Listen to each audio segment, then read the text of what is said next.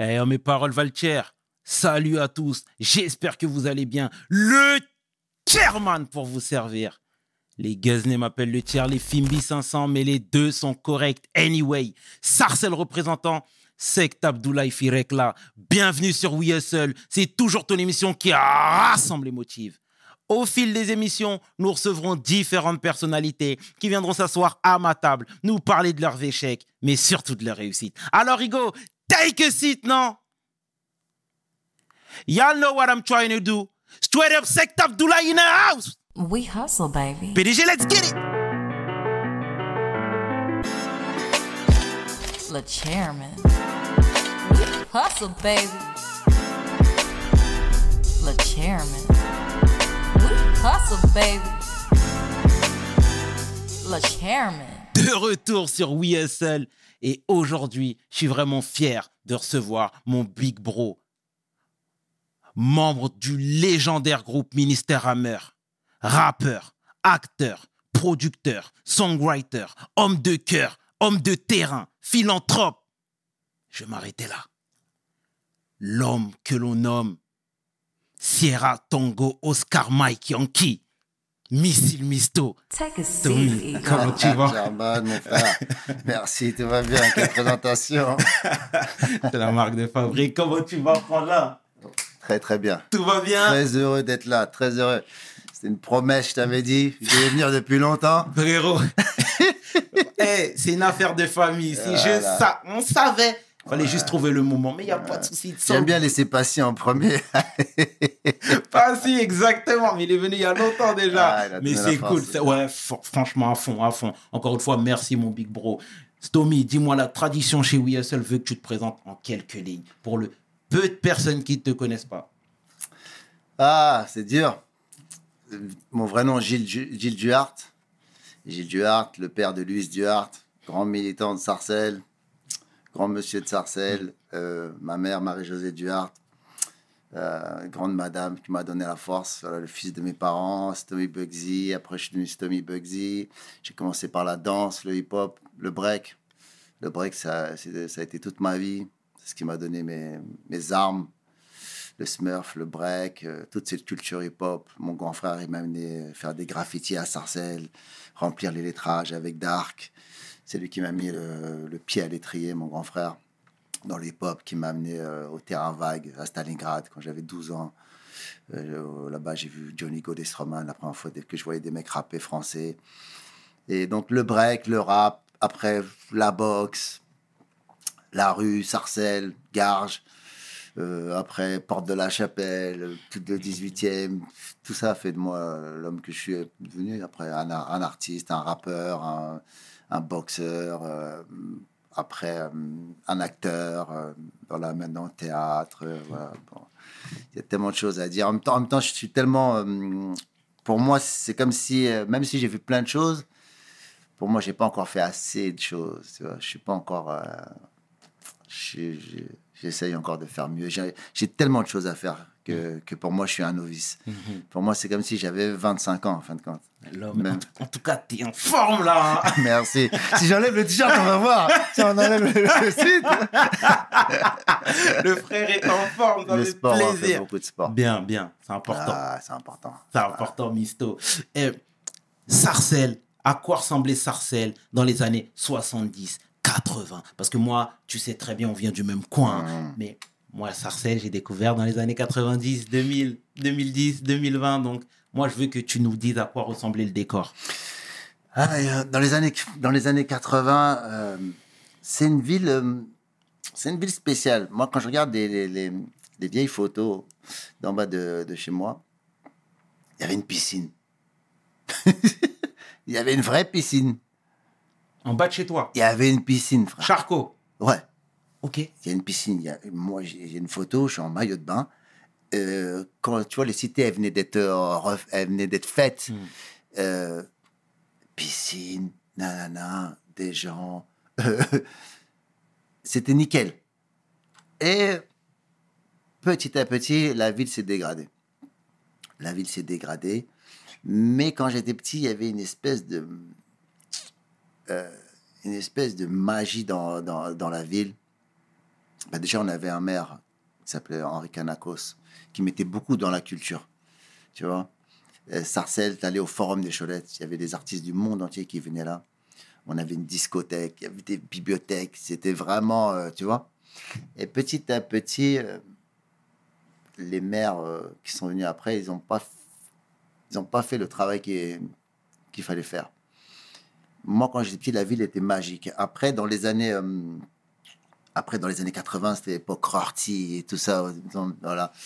Donc, Bécane, euh, Rabzouz. euh, euh, et si tu veux, c'est, la ville, elle a connu. il y a l'époque Rorty, après, il y a eu l'époque du, du hip-hop. Les flanades. C'était un lieu, mais vraiment, c'était. Ça breakait de partout, ça smurfait de partout. Il y avait des. C'était euh, c'était New York en, en 1983. Quand tu vois le film Beat Street, c'était ça. Ça breakait de partout. Il y a... La ville a été magique. Et après, il y a eu l'époque, après, après euh, l'époque euh, du hip-hop, tout ça, il y avait l'époque des bandes. C'était un peu plus, euh, c'était un peu plus, fallait, euh, quand tu marchais dans la ville, fallait être un bonhomme, tu vois, Mhm. avec tous les, tous les gangs qu'il y a eu euh, à, à, à Sarcelles, les Black Power, les Fresh Boys, Boys. les B-Boy Gang, euh, tu vois. Mhm. Et donc, euh, après, la ville, sentait un peu plus le soufre, tu vois. Donc, euh, et moi, en même temps, comme à Charcot, c'était le quartier où il y avait le où il y avait la syna, tu vois, la synagogue, Mhm. Sûr, la synagogue et tout ça. Donc moi, quand je descends dans la sec, donc en fait, il y a plusieurs, euh, il y a plusieurs sarcelles. Quartier Rebeu, quartier Feuge, quartier Renoir. Et en même temps, la ville, elle est noire, Sarcelles. Tu vois, dans mon quartier, même si c'était en face de, de la, de la synagogue, il y avait le, il y avait le magasin de disques Moradisque, un des premiers labels en France de musique noire, tu vois. Et euh, donc, quand j'étais petit, tu voyais euh, Jacob de Varieux qui habitait à Sarcelles, qui passait avec sa Rolls Royce blanche, tu vois. La ville, elle a toujours. Et, et ce, qui est, ce, qui est, ce qui est magique dans Sarcelles, et ce qui, est, ce qui a été magique, c'est que c'est une de seules, des, des seules villes au- en France où euh, Antillais, un Antillais dansait le kwasa kwasa, ou, ou, euh, un Camerounais qui est mieux que, que- Mhm. qu'un Antillais, euh, au Ravel, tu vois, tout ça. Il y avait ce, ce, ce mélange. La ville, elle est, Gare Charcel, la ville, elle est noire comme jamais. Nous, quand on était jeunes, on pensait que le reste du, de, du, de la France, était, les banlieues, c'était comme ça. Et quand tu allais dans d'autres banlieues, tu voyais oh, voix de Renoir victime, ou des trucs qui se faisaient. Nous, à Sarcelles, les, les Renois, c'était Ah, tu vois, pour nous, Sarcelles, c'était. euh, Et, euh, et c'est pour ça que les albums du ministère amer, en fin de compte, par rapport à tout le, euh, le rap français en général, c'est pour ça que l'album du ministère amer, c'est noir. Il y a ce truc du ministère amer, même si ça sent la banlieue, ça sent le, le, le- vraiment le terroir de la banlieue française, mais il y a ce côté noir qu'il n'y avait pas dans, dans, dans les autres villes. Et en fin de compte, c'est, on était juste le, le, le produit de, de notre environnement, Mhm. tu vois?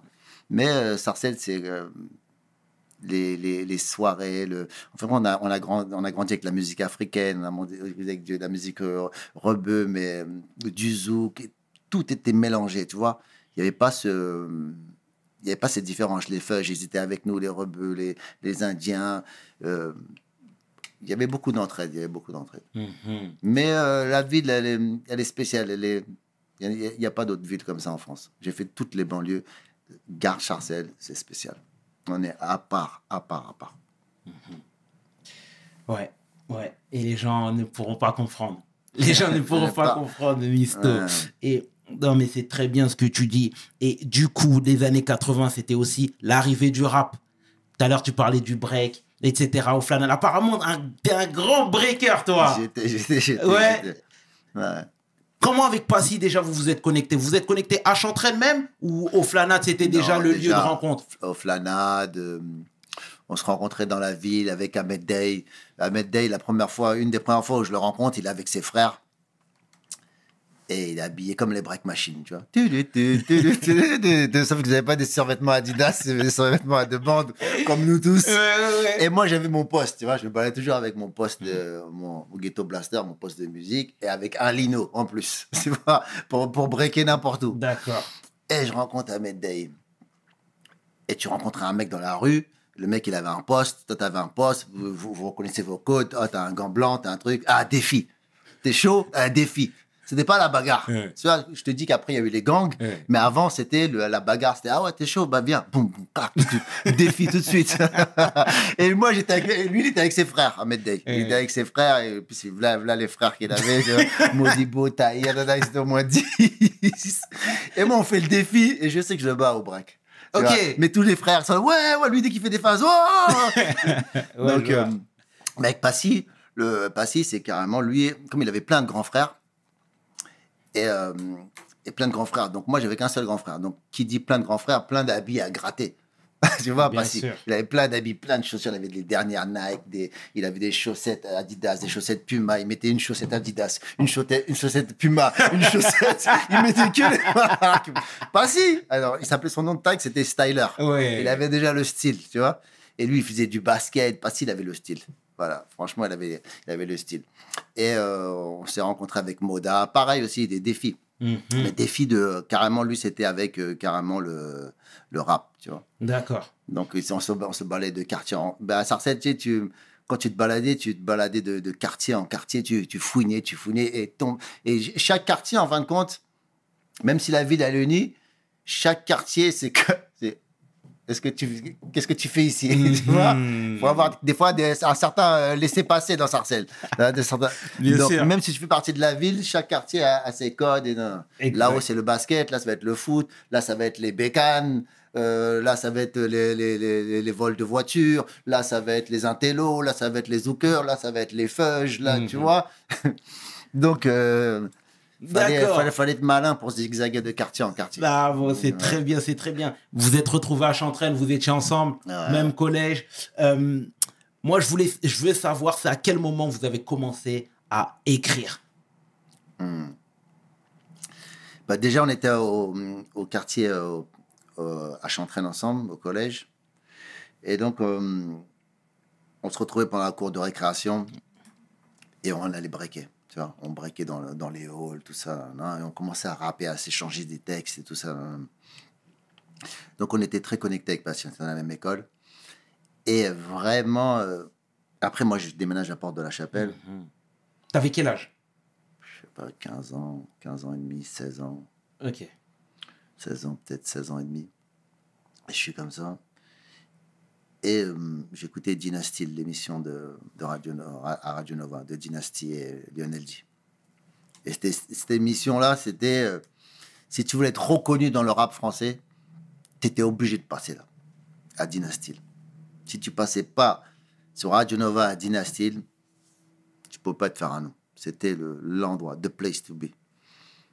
Dynasty qui mettait des qui scratchait qui mettait des instrus et n'importe quel MC même si tu avais préparé un truc sur un tempo rapide si Dynasty te met un tempo lent tu es obligé d'adapter ton texte le Mhm. faire tu t'adaptes et tu savais pas sur quel pied tu allais danser et Lionel dit qui repose en paix lui c'était le maître de cérémonie mais c'était comme le grand frère tu vois comme le grand frère comme le c'était comme un, moniteur un mono dans une colonie de vacances tu vois. Il était un peu plus âgé que nous.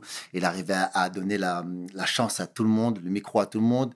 Mais euh, comme les gens il y avait une, une tension tu vois. Quand tu arrivais à, à Radio Nova tu arrivais avec tes textes ou quoi tout le monde voulait prendre le micro et fallait fallait, fallait arriver à, à t'infiltrer au bon moment et prendre le micro ah c'est mon tour ah, tu vois Ouais, et là ouais. dès que dès quelqu'un s'approche ah, tu vois c'était euh, c'était électrique et lui il est arrivé euh, Lionel Z il est arrivé à, à mettre les gens au pas avec du respect et avec une certaine autorité, avec de la classe, avec des rimes, tu vois. Si, Mhm. si jamais tu t'affichais, il pouvait t'afficher en deux secondes avec une rime et te mettre à, à ta place.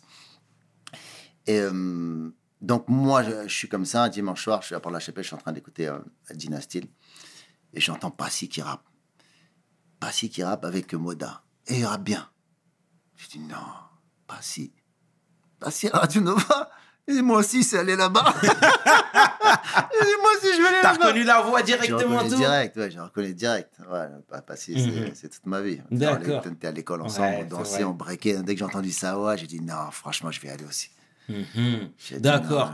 Mais, Bugsy, dis-moi, parce que toi, t'étais dans les B-Boy Gang. Ah, à Garges, ouais. Passy, TAB. Ah. Tu me dis que vous étiez connectés, mais comment ça se fait que vous n'étiez pas déjà dans, le, dans la même équipe, dans le même crew? Parce que moi, j'étais, j'étais parti, je faisais de la boxe, tu vois. Mhm. Après le break, j'étais parti faire de la boxe, je breakais et tout ça. Et euh, je boxais. Donc, si tu veux, il y a un moment, il y a eu une petite cassure avec le, le rap et le hip-hop. Parce qu'à un moment, je me suis dit, bon, je, suis- je suis bon en boxe anglaise, j'ai commencé à faire des, pas mal de combats. nanana. Euh, au début, je faisais de la boxe euh, à la Poulbo, en bas de, du Sacré-Cœur avec un vieil entraîneur qui s'appelait Thibaut. Et euh, là-bas, il y avait tous les, les- les- Il y avait quelques fresh boys qui boxaient. Il y avait des- pas mal de des mecs de, des Go Ma- Malédiction, Mano, Ado, Prosper, Virgile. Et il y avait surtout euh, pas mal de requins vicieux, dont euh, Petit Charles, MC Jean Gabin. Ok. Là, donc on boxait et tout ça. nanana. Et après, euh, mais comme là-bas, il n'y avait pas assez de moyens dans cette salle de boxe, à la Spoulbo, après on est parti au CMA à Aubervilliers. Et là, on a commencé à faire des, des combats, tout ça, avec Saïd Benagem et tout ça. Donc moi, j'étais plus vraiment trop dans le, dans le rap ou dans le... J'étais dans le hip-hop, c'est c'est ma base, mais j'étais plus focus dans, dans la boxe. Voilà. Mhm. Mais le problème, quand tu fais la boxe, t'es là, on regardait les combats de Mike Tyson, tout ça, millionnaire, assis sur des, des v'là l'argent avec toutes les ceintures à 20 ans, nous 17 ans, fauché, tu vas boxer au, au CMA à porte pouchée, tu fais un des combats, les mecs ils te brisent les côtes, à la fin du, truc on te donne même pas euh, 300, 300 francs, un, san- un sandwich, un sandwich au camembert avec une canette de coca, t'es comme ça, et quand tu mets Canal+, tu vois les, les Ouais. carrés, je dis non, bah, cette affaire de boxe, T'as dit ça, tu laisses ça. D'accord. Mais donc, si j'ai bien compris, toi, t'étais étais en mode sportif, Ouais, boxe, et euh, t'habitais à Port-de-la-Chapelle. ouais. ouais. Donc, et t'étais toujours dans les B-Boy Gang. Toujours. Ben, je par- euh, j'étais, j'avais mon crew, les RCA, Porte de la Chapelle, Marcadet, euh, un peu Barbès et Porte de Clignancourt, Max Dormois, Porte de la Chapelle, tout ça. Ça, c'était mon crew. Quand je suis arrivé à, à Porte de la, Ch- à Porte de la Chapelle, il fallait que je fasse un nouveau crew. Mais sinon, j'allais, c'est vrai que je descendais avec le 250B de, à Porte de la Chapelle. J'allais, je montais, j'allais toujours à, à Garges pour voir mes B-Boy Gang tout le temps. Ouais, J'étais connecté quand même à Garges-Charcel. ouais. Mais t'avais besoin de, à chaque fois, faire un crew, faire une équipe. C'était ça à l'époque.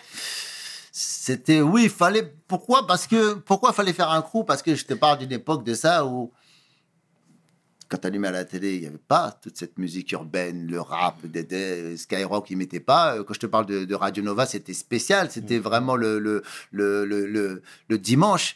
Il n'y avait pas. euh, pour aller, pour aller chercher de la musique, la musique que- qu'on que- qu'on qu'on aime, que t'aimes, les radios, il n'y avait pas. Dans les mag- Maintenant, tu allumes la télé, il y a des 20 000 clips. Nous, il n'y avait pas ça. Nous, il fallait attendre YoMTV Rap, fallait trouver le, la cassette vidéo. C'était, ça veut dire que pour aimer le rap, pour faire du rap, fallait le chercher, fallait gratter, fallait creuser. Il n'y avait pas comme maintenant. Maintenant, les jeunes, ils ont des, des studios partout. Il y a, de- il y a- fallait creuser, fallait hum, donc fallait faire un crew pour pouvoir pouvoir faire tes, tes, soirées. Pour euh, fallait aller à Ticaret. Il y avait un seul magasin où tu pouvais acheter ta nameplate, ta Kangol. Et quand tu quand étais habillé en en mode hip-hop, t'étais un Moi, je me rappelle quand j'ai déménagé de, de, de Sarcelles, je suis arrivé dans le 18e arrondissement, au collège Gérard Philippe.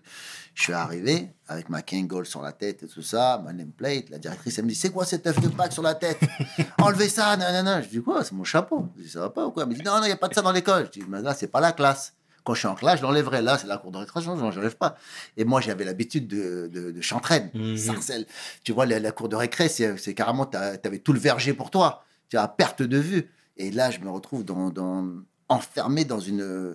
La, la cour de récréation, c'est c'est- c'est comme une prison, tu vois, c'est la promenade d'une prison, vraiment, tu vois. Et pas de verdure, pas d'oiseaux, pas de chats errants, pas de trucs, pas de- pas d'arbres. Mhm. T'arrives à Paris, c'est sec, c'est du béton. Je suis là, oh, qu'est-ce que. Tu vois, je me sens enfermé. Et euh, quand tu viens de banlieue, tu as une certaine. euh, moi, maintenant, quand je vais à Sarcelles, je vois, il y a eu plein de vergers qui ont disparu. Il y a des routes, des nationales. Quand j'arrive, je dis, ils sont mes arbres, mes, mes arbres. Il y avait bétonné. des poires, il y avait des, des cerisiers, il y avait des, des chats errants, il y avait même des lynx, tu Exact, vois, des renards. tu Ouais, vois. ouais. Là, il n'y a plus rien.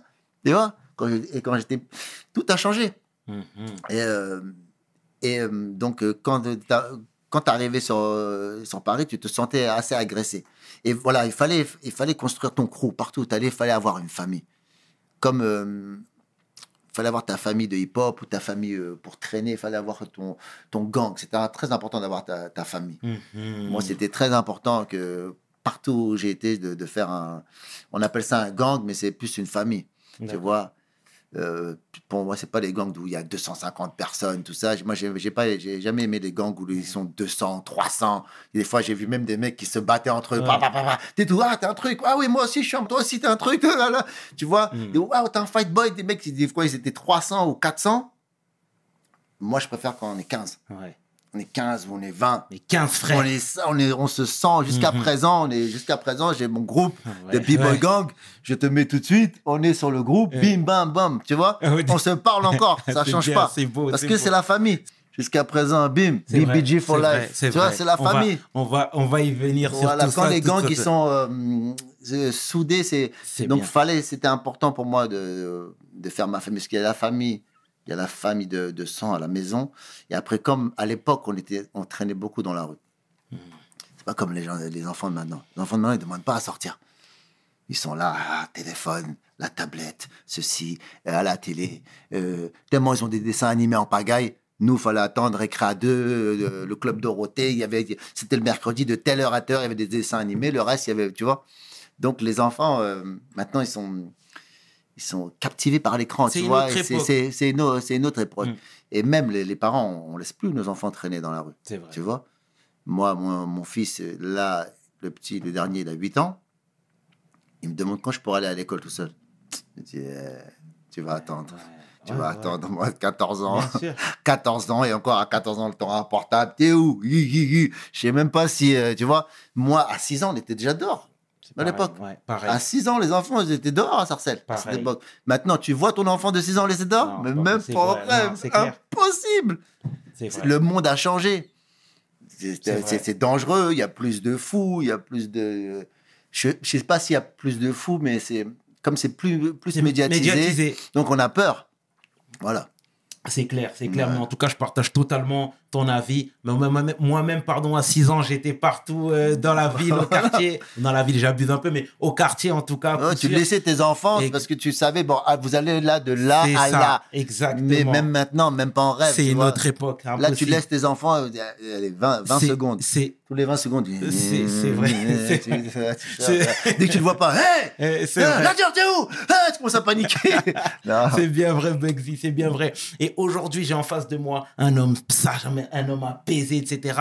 Mais c'est pas les échos que j'ai eus. Euh, Gineco, dans une ancienne interview, il disait qu'il te voyait te bagarrer tout le temps. Toi, face à trois mecs en même temps. Il assistait à des... D'où vient tout ça? Bouboule, que je salue chaleureusement au passage, et me disait que si t'avais pas percé dans le rap, t'aurais percé dans la boxe parce que t'étais trop déterminé. Et t'avais cette graine en toi. Euh, c'est vrai que j'aimais la boxe. J'aimais la boxe et je m'entraînais. Je me suis dit, à l'école, j'ai pas eu la chance d'être un bon élève parce qu'on on m'a pas mis dans des bonnes, des bonnes positions pour, pour apprendre. Dès le début, on m'a mis au fond de la classe. On m'a fait des, gros coups de crasse. Donc, j'ai pas eu un, parcours scolaire brillant. Et dès que je me suis mis à la boxe, je me suis dit, OK, plus jamais quelqu'un va te faire ce qu'on t'a fait quand tu étais petit, te mettre au fond de la classe. Donc, dès qu'il y avait les, les- les cours de boxe, abdos, la leçon, je me mettais devant. Allez, les, nouveaux derrière. Non, non, non, je ne vais, pas- vais pas derrière moi. Je vais devant. Boum. C'est comment? Gauche, droite, gauche, esquive, boum, boum, boum. Je prenais la leçon tout le temps. Quand c'était les abdominaux euh, au CMA, au Bervilliers, euh, Idrissa, notre prof, il nous donnait des cours d'abdos, je me mettais devant.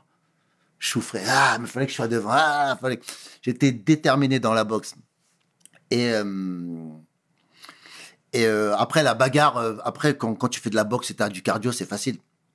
Quand les mecs sont dans la rue, qui ont des grosses gueules, qui teasent, qui fument, qui bédavent, qui fument des cigarettes, qui arrêtent. Quand tu as fait, t'as fait de la boxe, c'est un jeu d'enfant. Déjà, t'as pas peur parce que tu, tu boxes tous les jours, tu sais que bah, bah, bah, bah, tu, ton sang, ton, tu, tu- ton sang froid, tu, tu sais le gérer. Parce que dès que tu es comme ça, crochet, crochet, crochet, la sonnerie elle sonne, bing, tu arrêtes, t'écoutes, tu reviens dans ton coin, ton t'écoutes ton entraîneur. Donc là, la, le combat, ça devient, ça devient ton, ton, élément, ton élément. Quand on te met une patate, tu réfléchis pas, tiens, tu sais que tu esquives, tu remises, tu remises tout de suite. Tu même plus besoin de réfléchir, c'est automa- automatique. Et plus le cardio. Donc moi, en plus, moi, j'aimais bien boxer à la Mohamed Ali. J'aimais bien euh, tourner, tourner autour, tourner, tourner. Donc le mec pour m'attraper, ah, je suis fatigué, fatigué, boum, boum, j'envoie des gauches, Ah, je, je me balade, je me balade, je me balade. bah, bah, bah, bah. Après, boum, boum, j'ouvre les yeux, boum, Mm. boum, les yeux. Le mec commence à mieux, à moins voir. Quand après il est fatigué, ah, commence à, à, à être essoufflé. Moi, j'ai l'habitude. Je peux continuer comme ça. longtemps. Après, mec, quand il est fatigué, après, tu rentres dedans, Mais- corps à corps, tu soulèves. On bim, voit- quand tu déjà, on voit la passion quand tu parles de la boxe. Non, ça tue, frérot. Mais quand t'es arrivé à Paris, on t'a beaucoup challengé? Ben oui, parce que j'avais plus de repères. Ça veut dire qu'à Gare Charcel, j'avais fait ma réputation. C'était le petit Gilles, nanana, Ouais. des B-Boy Gang, nanani, nanana, respecté dans la ville, nanana. Ben voilà, même si j'étais un mec cool, mais j'étais respecté. nanana. Là, t'arrives à prendre la Chabelle. Ils te connaissent pas, les gens du 18e. Ceux de Barbès, ceux de Clignancourt, ceux de trucs, de personne te connaît. Il faut refaire tout. Ah et tu vois, en plus, euh, je suis pas, je, je suis pas, je suis pas grand ni, ni stockma, tu vois. Donc moi, j'arrive sûr de moi avec ma dégaine de banlieusards. Eux, ils ont déjà fait leur preuve. Et il faut recommencer tout le truc. Et il faut recommencer tout, tout le truc que tu as fait en banlieue. faut tout recommencer. Ah là là, une fois, je me rappelle, je me suis embrouillé avec des Yougoslaves. Bah, Oui. le, le- le titre, Mon papa, moi, est un gangster, il vient de là. Ok. Un jour, je viens de, je m'embrouille avec des Yougoslaves en bas de chez moi. Je m'embrouille avec eux. Ils me disent, ouais, va te faire. Moi, je dis, ah ouais, vous parlez comme ça, vous savez pas qui. Je dis, hey, si t'es personne. Je dis, ok. je retourné chez moi. Été chercher des trucs. Ah, ah, kiki. Ah. Et je suis descendu. Quand je suis descendu maintenant, un mec qui sort. Moi, j'arrive, je marche. Ils étaient dans un bar où ils étaient pleins. J'arrive au milieu de là. Il y en a un qui sort. Deux, trois, quatre. Et je continue à marcher. Je continue à marcher. J'arrive vers eux. Et j'arrive vers eux. J'arrive vers eux et je commence à courir vers eux. Et ils se regardent comme ça. Ah, ah. Ils disent, il est malade celui-là. On est quatre, on est cinq, ils courent vers nous. Tac, tac, tac. Je commence à sortir ma ceinture. Ah. En courant. Je commence à sortir mon gomme coin. Je tire en l'air. Bah, bah. Je monte sur les, je monte sur les, hum, les, les voitures. Et j'arrive en, en sautant sur les voitures. Il y en a bien un qui se regarde. Un, deux, trois, quatre. Il y en a un qui a couru. L'autre a couru. Après, tous, ils sont, ils sont partis. De... Moi, je commençais à tirer en l'air. Bah, bah, bah. J'étais content. Et après, comme c'était juste à côté de la maternelle de, de mon fils, il y a eu des échos, nanani, nanana. Et après, le lundi, ils ont dit à mon fils Ah, ton père, il fait du grabuge dans le, dans le quartier. Qu'est-ce qu'il y a? C'est un gangster. Et mon fils, il est venu me répéter ça. Et d'où vient le titre Mon papa est un gangster Ça veut dire que fallait que je, fallait que je refasse tout ce que j'avais fait. Et c'était, euh, au début, c'était un peu pénible, Hmm. tu vois. Mais grâce à la boxe, et, tu vois, D'accord. avec la boxe et, ouais, et mon, et mon gauche, Et la il y avait C'est un gauche qui était très, très, très rapide. Voilà. bien, c'est bien, c'est bien, Bexy. Mais, mais je, vais, je vais dire que je suis pas un bagarreur, j'aime pas la bagarre. Ça veut dire que chaque fois que, chaque fois que je me suis battu dans ma vie, c'est soit pour défendre quelqu'un, un ami à moi, un plus, un plus faible, nanana, où on m'a cherché une fois, deux fois, trois fois. Mais sinon, je, euh, je cherche jamais. Mhm. Je cherche jamais. Je me dis, je me dis voilà, euh, si je me bats, c'est pour euh, une bonne raison. Et à partir du moment où j'ai décidé, ok, là, la personne, elle, a- elle a été un peu trop loin, elle m'a man- manqué trop de respect à moi, à quelqu'un, je me dis, si je fais cette bagarre, je vais la gagner, c'est sûr. Parce que je suis dans mon, je suis dans Droit. mon, je suis dans mon droit et je vais, la, je, vais, je vais gagner cette bagarre. Même si le mec il fait 1m90, 2m, je suis sûr que Dieu va être avec moi. Voilà, donc aucune peur. D'accord. Ah non, mais en tout cas, c'est bien de le, de le, de le souligner, Bugsy. Et tu vois, euh, 91, vous avez sorti votre premier album avec, euh, avec le ministère, hein, tout simplement. Euh, juste après, il y a eu la naissance de ton fils en 92. tu avais 20 ans. C'est- comment la famille déjà a réagi? Comment toi-même tu t'es comporté face à ça? Ah, frère, c'est. hum, Parce que, excuse-moi je vais- de te couper, frérot, parce que moi-même, il y a les anciens qu'on a en commun hein, qui me disaient, frérot, Tommy, c'est un bonhomme. Parce qu'à l'époque même, euh, il a assumé le, le- le bébé lui, à lui tout seul. Tu vois? Et est-ce que tu peux nous raconter déjà cette étape de ta vie, cette période, s'il te plaît? C'est une période. hum, bah, tu sais, euh, quand la maman de mon, de, mon premier fils, Bilal, quand elle est tombée enceinte, elle pouvait pas. Elle pouvait pas le garder. Problème avec la famille. Ses parents lui ont dit Ouais, on ne va pas pouvoir garder le bébé. euh, non, non, on veut pas du bébé. Elle habitait encore chez ses parents, moi aussi. Euh, moi, je lui ai dit, je peux pas rentrer trop dans les détails parce qu'il y a mon fils et tout ça. Pas- Mais euh, je lui ai dit, c'est pas grave. Moi, je vais le garder, le petit. Si vous pouvez pas le garder, mon petit, moi, je vais, je vais, je vais le garder. J'ai été voir ma mère et j'ai dit, voilà, elle est tombée enceinte. euh, ma mère, elle a été, elle a été royale. Elle m'a dit c'est pas grave, mon fils, on va l'élever. On va l'élever. Amène-le ici. Et euh, quand elle a accouché, euh, voilà, le lendemain, euh, on est parti de, la clinique avec euh, le couffin, avec, mon bébé Bilal et ma, et ma mère. On est parti, on est parti à Port de la Chapelle. Mon ancienne chambre, c'est devenu sa chambre, la chambre de, Pauline, ma petite sœur. C'est devenu et ma petite sœur et mon père et ma mère ils m'ont aidé. Et voilà, à 20 ans, j'avais un petit. J'étais déjà parti de, de Port de la Chapelle, j'étais déjà parti de l'appartement. D'accord. J'étais déjà en mode euh, pff, là, à droite, à gauche, street life, tu vois. Et il fallait que je revienne. Il fallait que je revienne à Port-la-Chapelle. euh. Et, euh, bon, j'avais déjà sorti euh, deux albums de Mystère Amer, mais tu connais, c'est, underground, tu vois, tu vis pas de. On vivait pas de notre musique. On faisait des petits concerts à droite, à gauche. Quand on, a, quand on nous donnait euh, l'occasion de faire des concerts ou quand on avait le- la signature du préfet de police, pour, faire des concerts, il faut la, à l'époque, fallait l'autorisation. Et même, on était euh, ministère à merde, c'était le, c'était le vilain petit canard du rap français.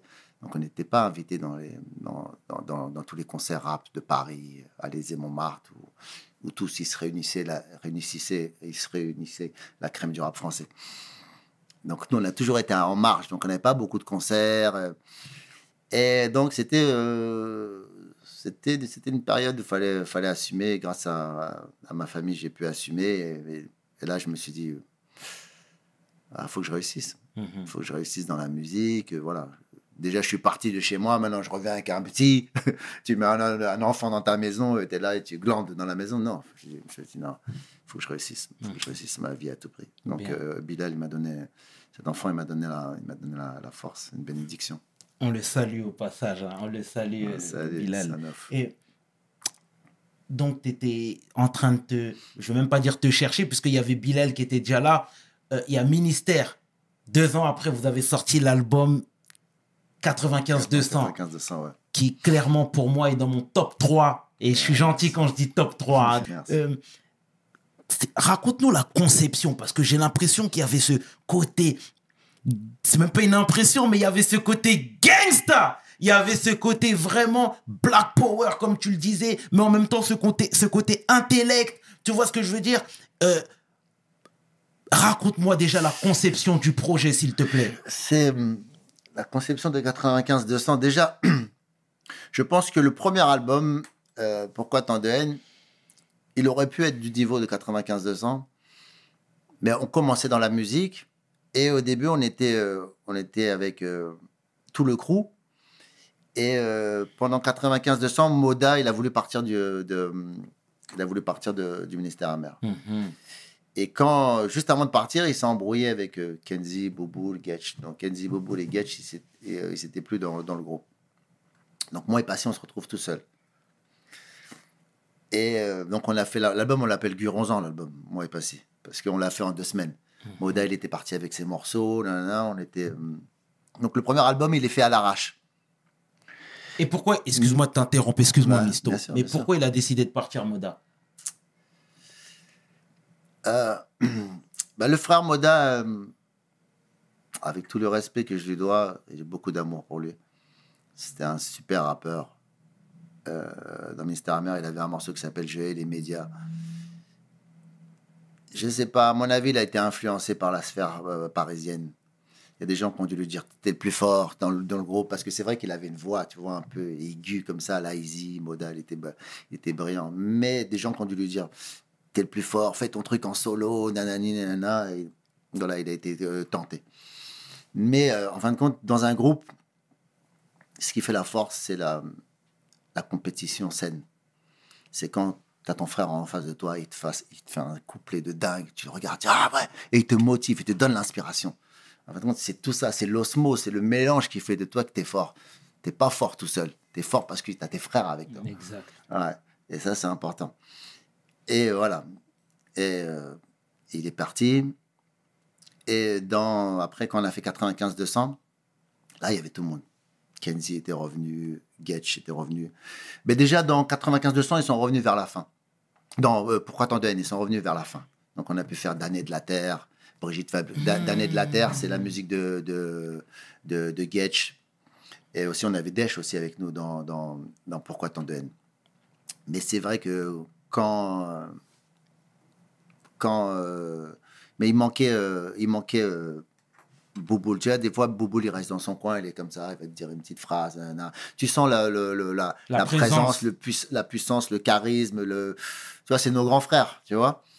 Et euh, je pense que Ministère amer, c'est tout ça. C'est euh, c'est euh, l'ensemble de toutes ces personnes-là qui font que 95-200, c'est- c'est c'est tellement un bijou. Parce que 95-200, là, tout est réuni.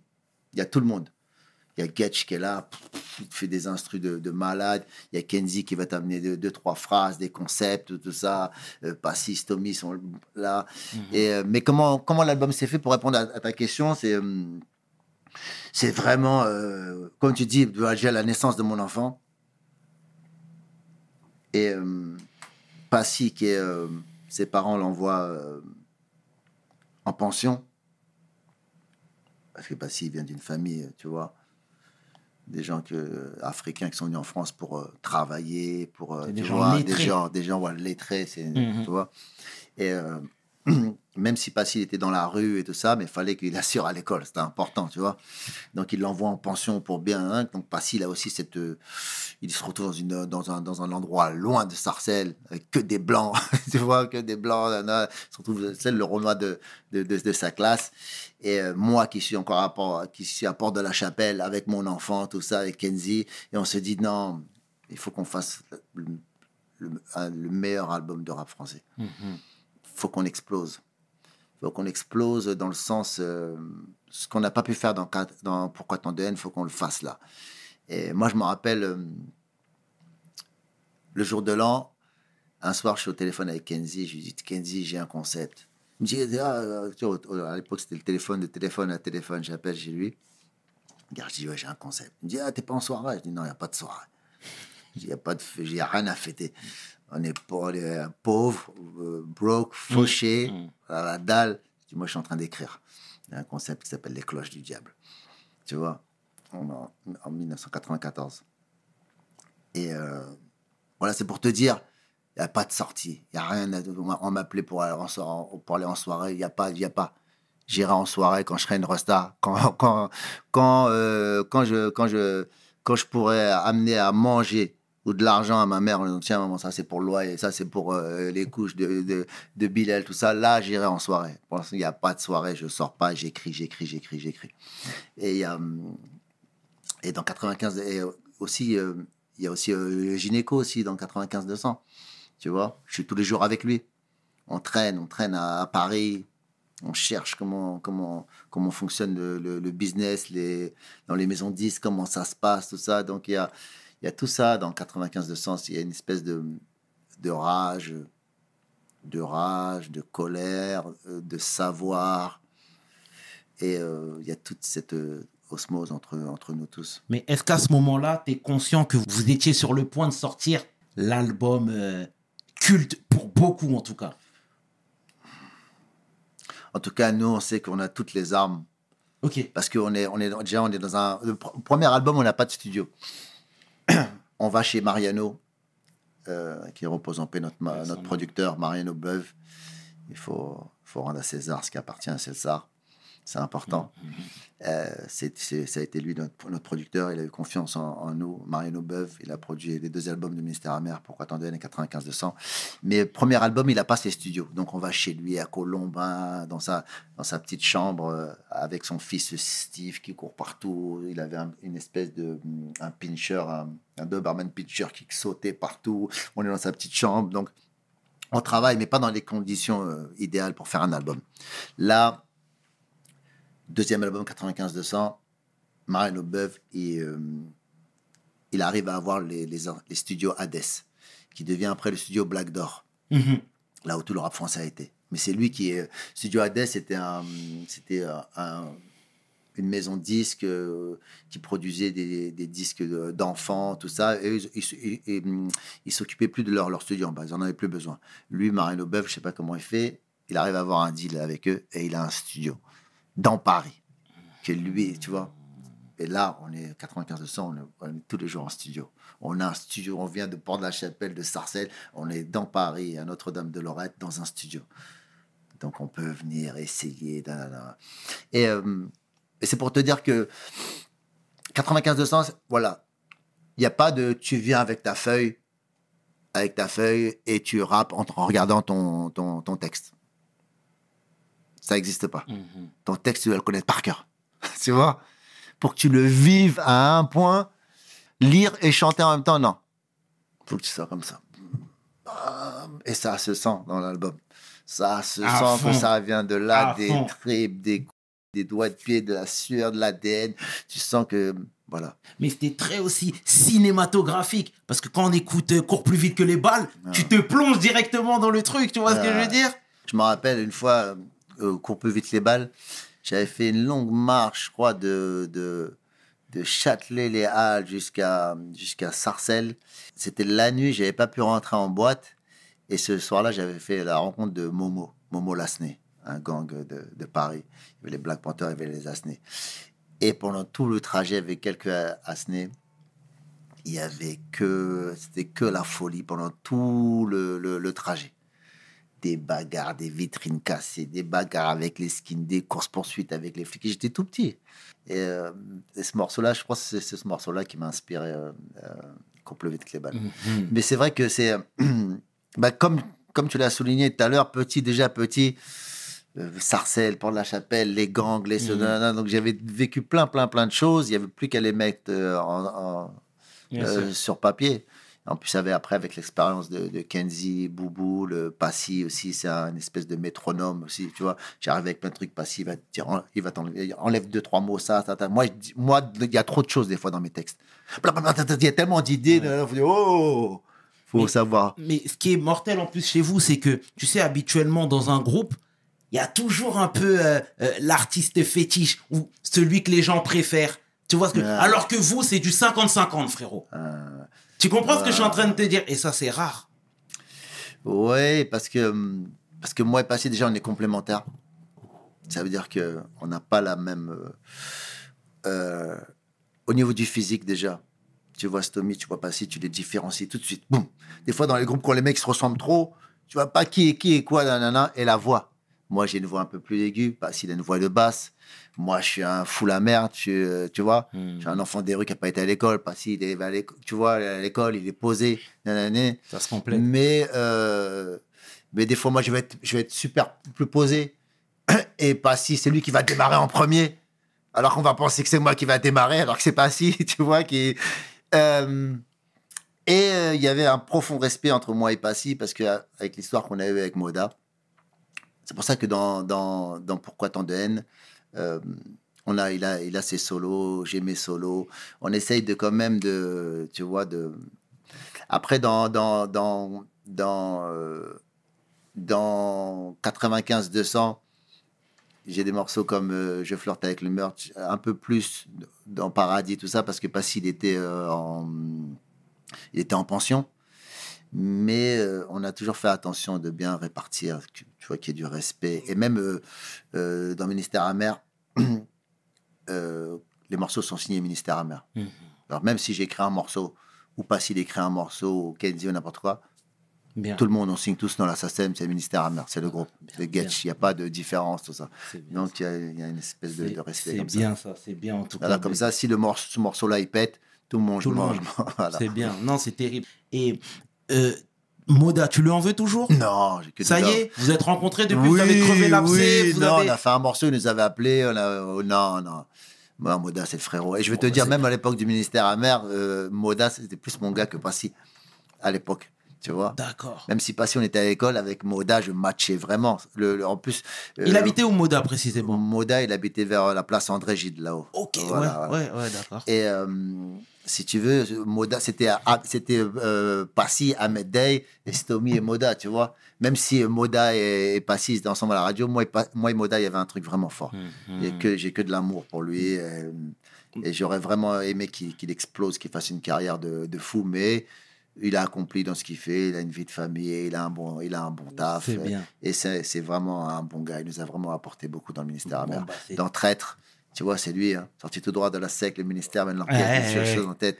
Tu vois, c'est c'est Mo- c'est Moda. Mhm. Et, euh, et même Ahmed Day, tu vois, le refrain trahison au sein de notre population. population. Eh, tout net. Euh, Ahmed Day, c'est un des piliers du ministère amer. Il a Ahmed. vraiment, Ouais. vraiment apporté beaucoup, beaucoup au ministère amer. On va, y- on va y venir, hein, d'Ahmed, hein, bien sûr. Mais non, c'est- ça tue hein, ce que tu dis parce que tu sais leur rendre hommage. Ça te caractérise bien. Et Gynéco, du coup, parce que tu sais, on avait reçu Passy et en off, il me disait Gynéco, c'est le fils de Stomy. c'est mon petit frère. Tu vois ce que je Non, mais moi, je reprends Oui, ces oui, termes. oui, tu vois ce que je veux dire? Gynéco, c'est le fils de Stomy. Et moi, encore une fois, euh, quand je parle avec les plus anciens, ils me disaient que Gynéco, il avait un style vraiment peu académique. Comment toi, t'as réussi à le mettre plus street Si tu veux, euh, Gynéco, tu regardes dans le clip traître. Tout le monde vient un truc, lui il arrive à Sarcelles, il arrive avec sa cravate, tu vois, tu vois, déjà il arrive, déjà il voulait faire la différence déjà. Bruno c'est quelqu'un de d'à part. Comment j'arrive à le mettre un peu plus street? Déjà, le fait d'être avec moi, déjà le fait de l'avoir avec moi me calme, m'apaise. Moi, je viens de, je viens de Sarcelles, je viens de banlieue, j'arrive à prendre la chapelle, je suis électrique. hein, hein, hein. Lui, il est là, Tommy, nanana, cool, tu vois. Et euh, je sais pas, lui et moi, ça match, je le prends sous mon aile, je dis, tu vois. Et le mec m'apaise. Et avec Bruno, tu te sens bien. Tu vois, c'est vraiment quelqu'un qui, qui t'apaise. Son rire, en plus, tu vois, il a un rire magnifique. Et c'est vraiment, c'est un gars qui a vraiment le, le cœur sur, la- sur la main. Et euh, je sais pas, Bruno, il est, il est magique. Dès que je le vois, lui et moi, ça match et on n'arrête on n'arrête pas. On traîne ensemble partout, on va dormir chez des meufs. Et Bruno, quand il faut aller à, à la guerre, il est là aussi. Et c'est ce qui, c'est ce que il y a plein de, plein de personnes qui, qui comprennent pas, tu vois, qui pendant, pendant des, des bastons, moi quand j'ai allé nanana, les mecs ils disaient, ah, Bruno il arrivé, le mec dit, vas-y dégage, toi. Il a, d'un coup, tu vois, tu vois. Et, euh, et c'est un bonhomme, tu vois, c'est un bonhomme et c'est mon, c'est, c'est mon, c'est mon frère, c'est mon petit frère, c'est mon Mhm. frère. Et, et la première fois que hum, qu'on le met derrière un micro, euh, moi je me rappelle, euh, je l'avais amené, la première fois que je l'avais amené de, en studio, c'était euh, chez un pote à Place Soufflot à Garges les Gonesse, je crois qu'il s'appelait Serge. Et il faisait un peu des instrus, tout ça. On avait pris, on avait, fait un instru un peu à la NWA, tu vois. Et moi, je savais qu'il rappait dans son coin un petit peu, tu vois. Et là, cette fois-ci, je le force. Vas-y, Bruno. Non, vas-y, Bruno, arrête, vas-y, rappe, je sais que tu rappes. Et il commence à écrire un truc vite fait. Il va derrière le micro, bah, il pose. Et sa voix, vu la voix de Gynéco, comment là, La voix, c'est une voix un peu à la, à la Moda, mais encore mieux parce que, tu vois, et la voix elle perce. Elle rentre dans le, dans le, dans le micro pourri. Même dans un micro pourri, la voix de Gynéco, c'est de, c'est du, du cristal. Bruno, il a une voix particulière et une écriture et le personnage. Le personnage est, est magique et ça devient, en fin de compte, c'est une espèce de, de Bart Simpson euh, du ghetto. Ça veut dire qu'avec moi, en fin de compte, moi, je lui amène, euh, Ce crédit.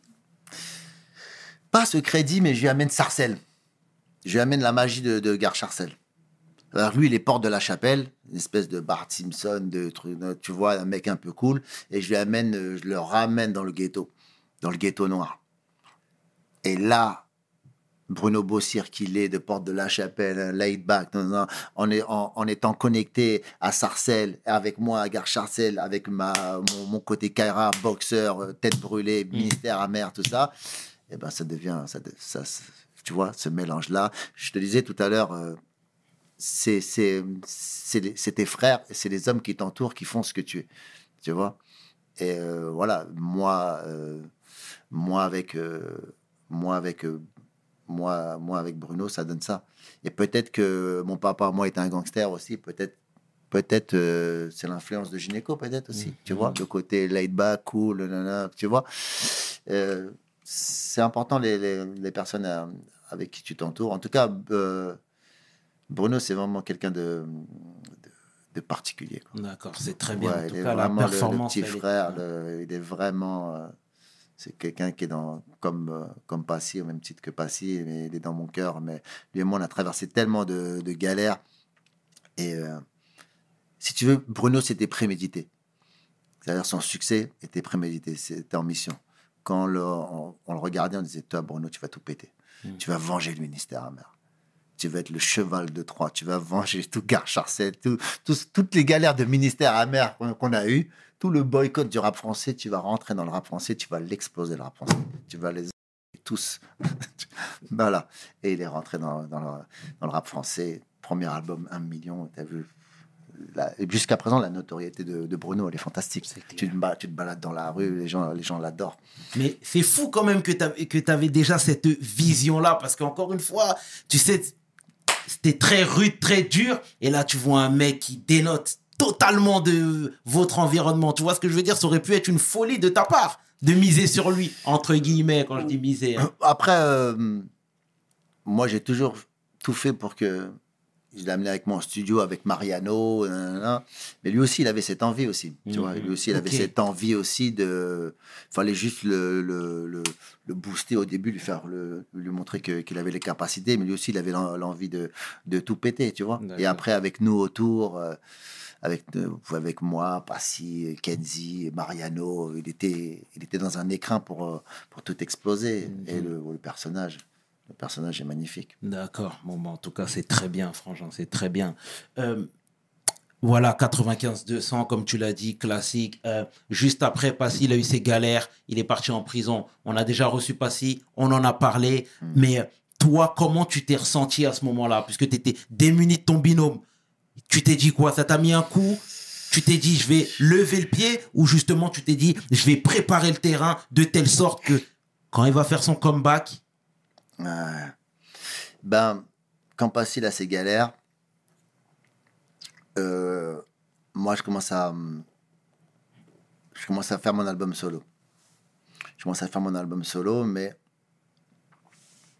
avec l'idée dans la tête, comme tu viens de le dire, faut que je prépare le terrain, les connexions pour Passy. Et dès que je commence à, à rentrer en bise, maison de disque, tout ça, non, non, non, je dis à Passy, c'est l'heure de rentrer sur Paris, là, frère.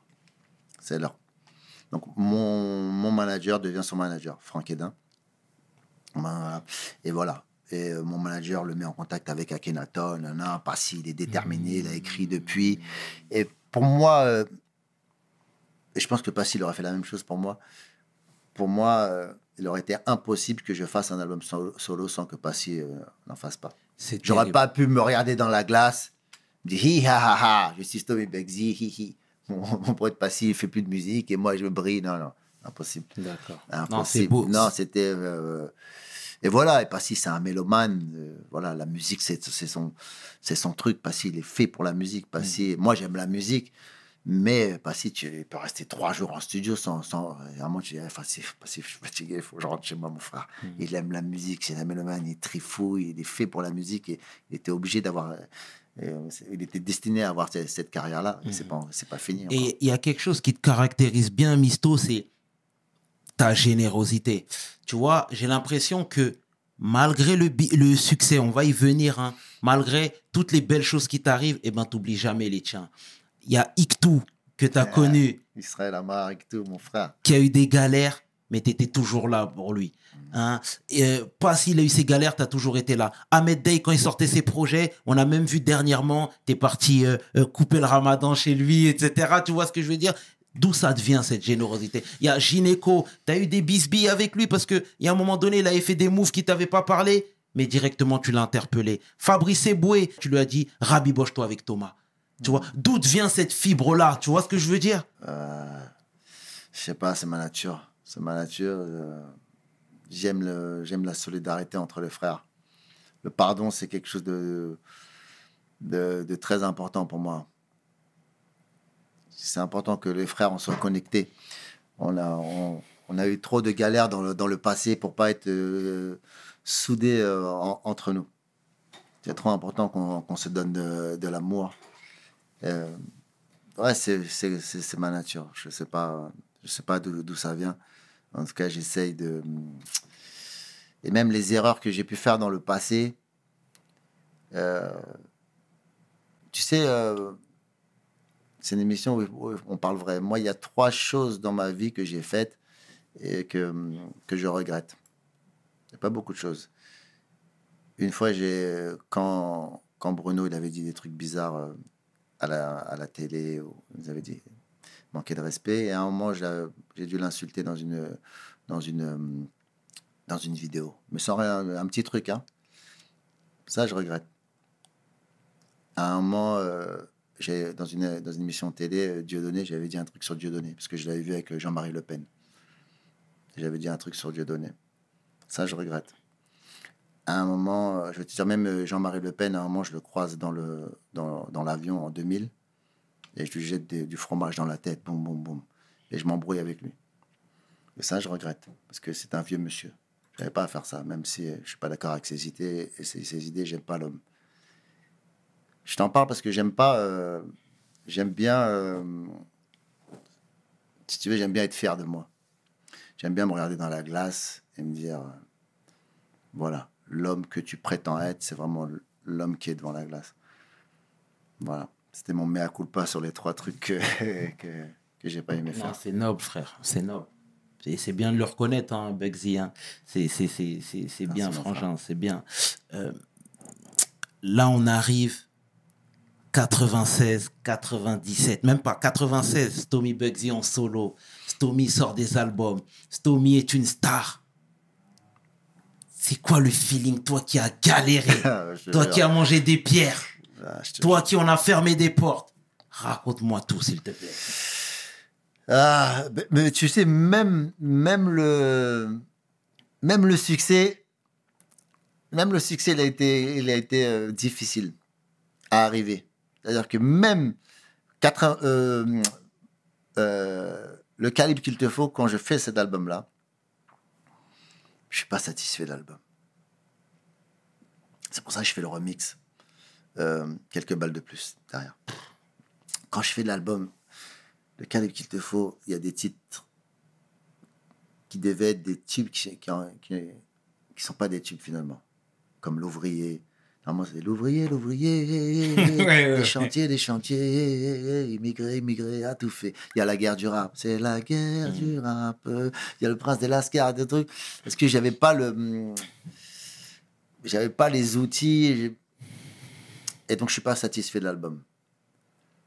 L'album, euh, même la première version de de Mon papa moi est un gangster, c'est un bon titre, mais c'est pas le tube. C'est un mec qui s'appelle Jackie Royer, je crois, Jackie, euh, qui avait une émission sur MCM. Lui, il entend le morceau, il dit ça, c'est un tube. Moi, je dis ça, c'est un tube. Il me fait venir dans son émission, Jackie Royer. Il me fait chanter le titre en live, et il le passe dans son émission en boucle tous les jours. Il avait une émission sur MCM. Il le passe, il le passe. Il appelle la maison de disque, il dit ça, c'est un tube, c'est un tube, c'est un tube, c'est un tube. Moi, entre-temps, je décide de refaire tout l'album. Et du coup, je refais euh, le titre Mon papa, moi, est un gangster. Et cette fois-ci, j'appelle Alexis Ozani. Et, euh, et si tu veux, l'album, euh, le calibre qu'il te faut, il devient disque d'or, mais il, il est disque d'or à la force de, Ouais. des tournées, des promos, de, tu vois, de ma personnalité. Je vais le, le disque d'or, je vais, je vais vraiment comme un pionnier avec une, Mm. avec une, euh, avec une pioche. Voilà, ouais. t'as trouvé le mot. Avec une pioche, je vais chercher le disque d'or.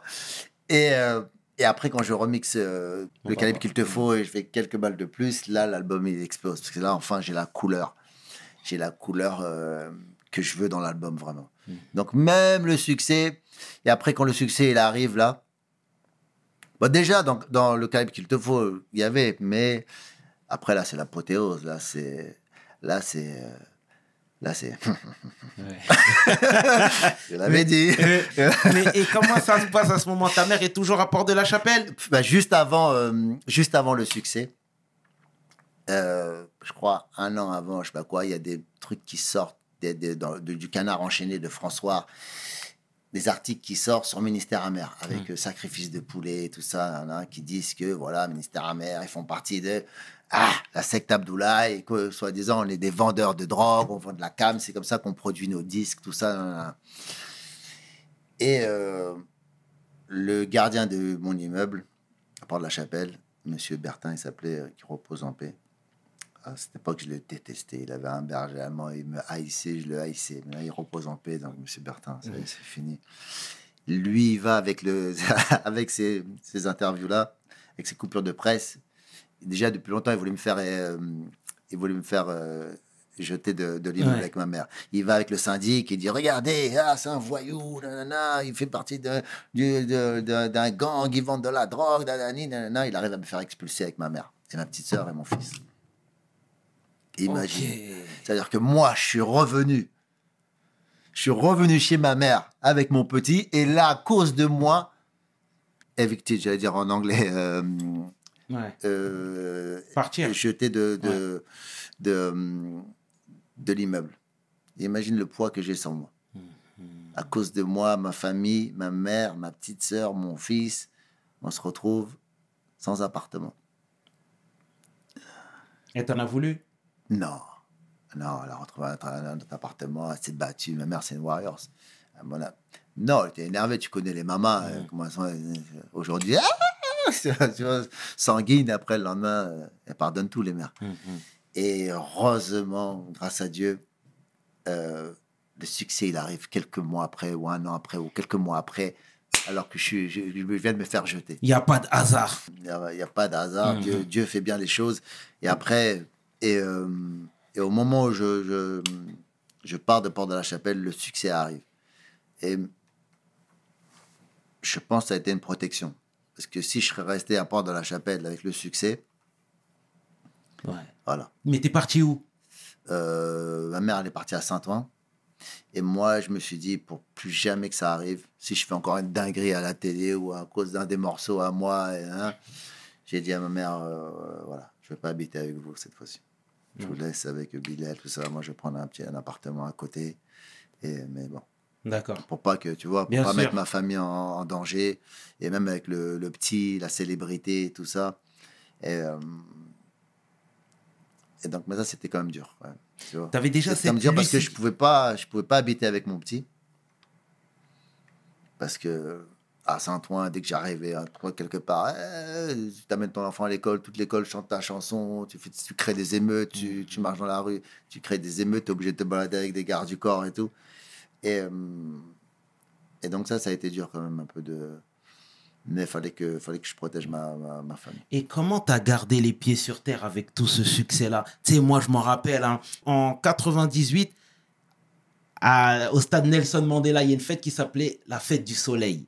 Je sais pas si tu t'en souviens. Je t'ai vu, mais t'étais une rockstar. Ça veut dire les plus jeunes ne sauront pas ce que je suis en train de raconter. Mais t'étais une rockstar. T'avais des gardes du corps partout.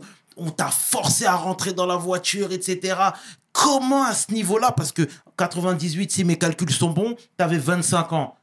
Comment à 25 ans on fait pour se à la fois forger une telle mentalité, mais en même temps se, se protéger de tout, ces, tout, ce tout cet abattage médiatique qui peut parfois être important.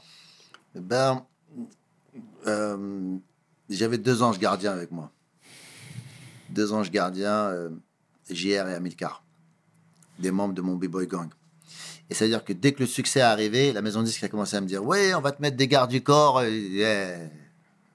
Moi, j'ai des gens, j'ai des gens, j'ai mes sauces à moi, j'ai mes frères, je sais qui je vais prendre. Oui, mais il faut prendre des, des, des- des professionnels. J'ai, C'est des prof- professionnels.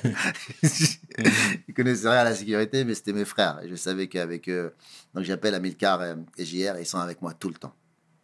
Non, avec, avec moi, j'ai Gare Charcel. C'est-à-dire qu'il n'y a pas de Rosta, star ou pas. Eux ils m'ont connu petit, en galère. Donc, euh, et c'est mes frères de, de c'est mes frères de sang, de cœur, c'est mon b-boy gang. Donc, je suis avec eux tout le temps. Donc, rien que ça, même si je peux être avec un tel, un tel, avec euh, Cathy Guetta, avec truc, avec euh, Wesley avec Denzel Washington au bain douche, avec Jennifer Lopez, ils sont là. tu vois? C'est-à-dire que je suis dans le star system et tout de suite, je suis dans le quartier avec mes frères. Tu vois? Tout de suite. Donc, j'ai cette balance-là et, euh, et je pense aussi l'éducation. Mon père aussi, qui n'a pas voulu partir de Sarcelles, qui a été à Sarcelles, euh, militant, parti socialiste, tu vois, toujours euh, mon père Mhm. partout à droite. Et mon père, euh, il a tellement une éducation. Ouais, je pense après, c'est ma, nature, mais c'est vrai que. hum, et quand même, on a traversé entre ministère amer, on a, le succès n'est pas arrivé en claquant des doigts, tu vois. Mhm. Donc, quand ça arrive, tu te dis, ouais, j'ai c'est mérité, mais ouais, j'ai galéré. T'as les pieds sur terre déjà. Quand tu sais que ton premier euh, autographe, tu l'as signé les, pieds dans les égouts. Mon premier autographe, c'était à, à, à l'hôpital de Shell. Fallait que je trouve un, un travail. Ma mère, euh, voilà, j'avais ramené Bilal chez moi. Fallait que je trouve un travail. J'avais déjà sorti l'album Ministère à mère, mais j'ai j'ai postulé pour un travail. Tireur de tireur de câbles de- de- dans les égouts. Mon premier autographe, je suis dans les égouts. Un mec, il me reconnaît, il s'arrête. Ah, j'ai le CD, euh, pourquoi t'entends Je veux pas me le dédicacer. Et je suis dans les égouts, la tête qui sort, et je lui signe l'autographe.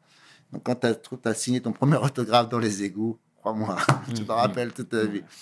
Tu as les pieds sur terre, même plus que les pieds sur terre, les Bien. pieds sous terre. Bien, bien, bien. Et je rebondis sur Amilcar.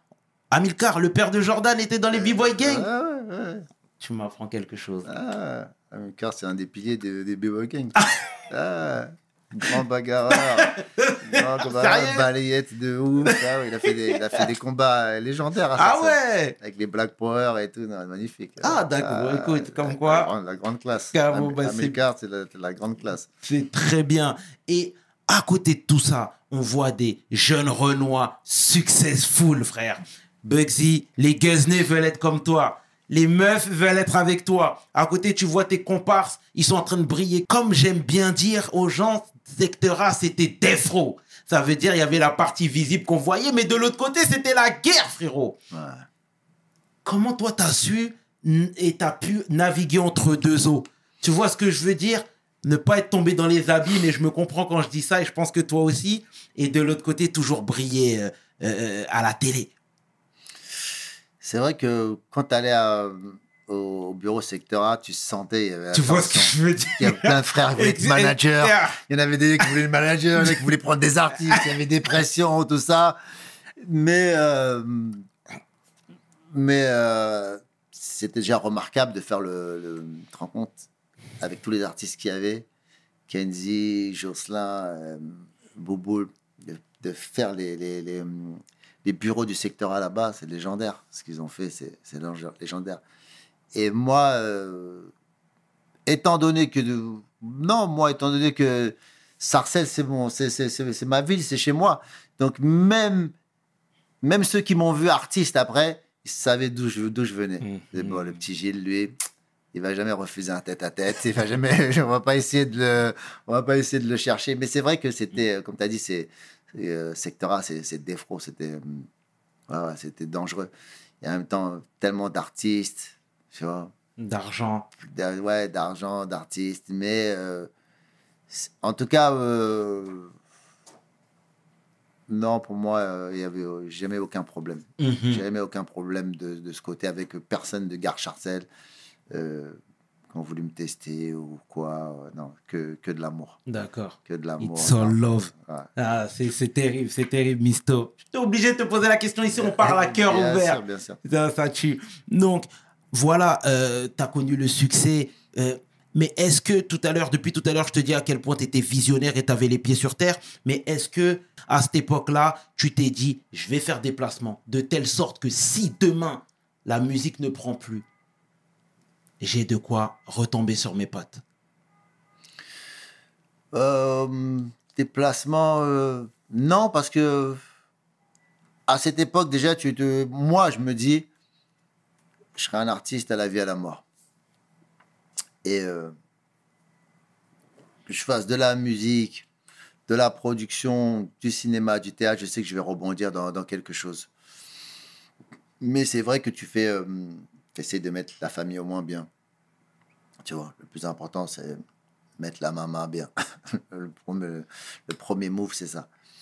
Et euh, après, euh, moi, pour moi, euh, quand tu es artiste, il n'y a pas de. A pas de plan A, plan B, plan C. Si j'ai un plan B ou un plan C, si euh, je suis dans mon, bateau, mon bateau A, et j'ai un autre bateau de secours C et B, je dynamite le, C- le, le C et le B, je les dynamite. Pour pas avoir un autre échappatoire. Pour moi, j'ai une mission, c'est j'y vais. Ça passe ou ça casse. C'est soit je. Soit je. Je réussis en tant qu'artiste, soit je meurs. Il n'y a pas de plan B. non. J'ai une destinée. Non, je ne vais pas faire autre chose. Tu vois, au début, je peux le faire pour mon, pour mon fils, pour donner à manger à mon fils. Travailler dans les égouts, faire nanana. mais j'ai une mission et je dois le faire. Il n'y a pas de plan B, plan C, plan D. J'ai un seul plan, j'y j'y vais, je le tue. Voilà, donc pour moi, c'était vivre de, de la musique, par la musique, pour la musique, et après pour le cinéma, le théâtre. C'est le, le- c'est le, ça, fait, ça fait partie du, du, même- du même bateau. Mais, euh, mais après, ça, c'est ma vision à moi. Et après, euh, mais des fois, tu peux te tromper. C'est risqué, hein. Ouais, c'est super risqué. Mais des fois, il y, y a des gens, ils peuvent se tromper. Ils peuvent penser que leur mission, ça va être ça. En fin de ta mission, c'est pas ça. La musique, ça, va être, ça, ça a été juste un, un raccourci pour t'amener Ouais. euh, autre part. En peut-être ta, ta truc, c'était la, la, la production, la radio, le, le cinéma, euh, une marque de vêtements. euh. Des fois, la musique, c'est. Des fois, tu as une mission et tu penses que c'est c'est ta grande mission. En fin de compte, non. C'est juste un moyen pour t'amener autre porte part. d'entrée. Donc, faut être, euh, faut vraiment euh, avoir les oreilles bien ouvertes et l'esprit bien ouvert et, et sentir les choses. Des fois, faut pas être têtu. Des fois, il y a des gens qui sont trop têtus ah et toute leur vie, se bornent à faire quelque chose et ça fonctionne pas. Et mais euh, mais des fois, euh, des fois, tu sais, des fois ta mission, c'est euh, des fois ta mission que tu crois être ta mission, c'est ta mission, c'est juste inspirer les gens. Il y a des gens, leur mission, en fin de compte, c'est de mettre un enfant au monde. Le mec, il va penser, ouais, j'ai raté ma vie. Ouais, mais mes enfants, ils ont réussi. Mon fils, ben, en fin de compte, ta mission, c'était ça.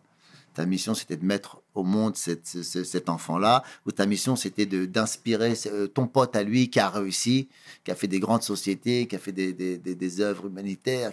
Des, des fois, ta mission, c'est pas celle que tu crois. Donc, faut être, euh, faut être très alerte sur ça. Ah, c'est beau. Tu vois, des fois, il y a des, euh, des fois, euh, des fois, il y a des grands frères.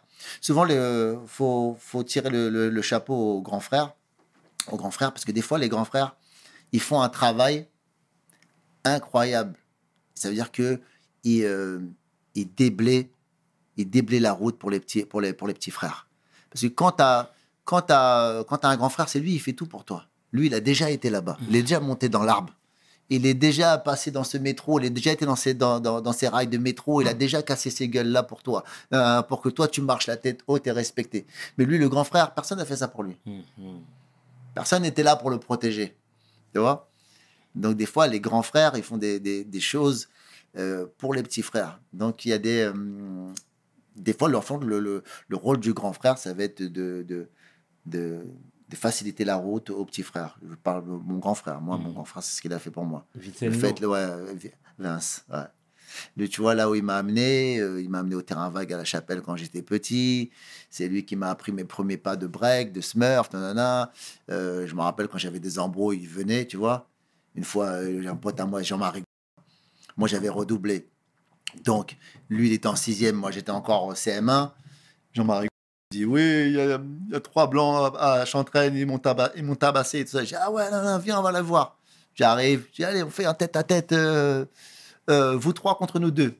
Je me retourne, mon pote Jean-Marie, il est plus là, il est à 20 mètres caché derrière un arbre. Je me retrouve avec trois blancs à Chantraine qui me tabassent. Je suis petit, hein, il me tabasse comme une poupée chichon. Bim, bam, boum, bam, bam, l'autre coup de poing dans le truc. L'autre, il se re- je repars l'autre, l'autre, il coup de pied, il me, il me tabasse de fou. Mais là, si j'ai pas de grand frère, je ferais comment? J'appelle mon grand frère. Mon frère, il fait, ah ouais, il vient. Puis, mais là, il a tellement tabassé. Tu vois? Avoir un grand frère, c'est fantastique. Ouais. Et euh, voilà, c'est juste pour euh, une petite dédicace pour tous les, les- les grands frères qui ont fait le travail pour les, pour les petits frères. Et eux, ils ont, eux n'ont pas eu de grands frères. Mm. Donc, des fois, ta mission, c'est de faciliter la tâche pour quelqu'un d'autre. Des fois, voilà. C'est bien Des fois, il y a des gens, ne pensez pas que vous avez, si vous avez, vous pensez que vous avez ra- raté euh, votre vie, mais votre meilleur ami ou quelqu'un de votre famille que vous avez été très proche, grâce à vous, euh, elle a réussi, ben ça, ça a été ça votre mission. Exact, c'est très juste, euh, Stomy, c'est très beau même.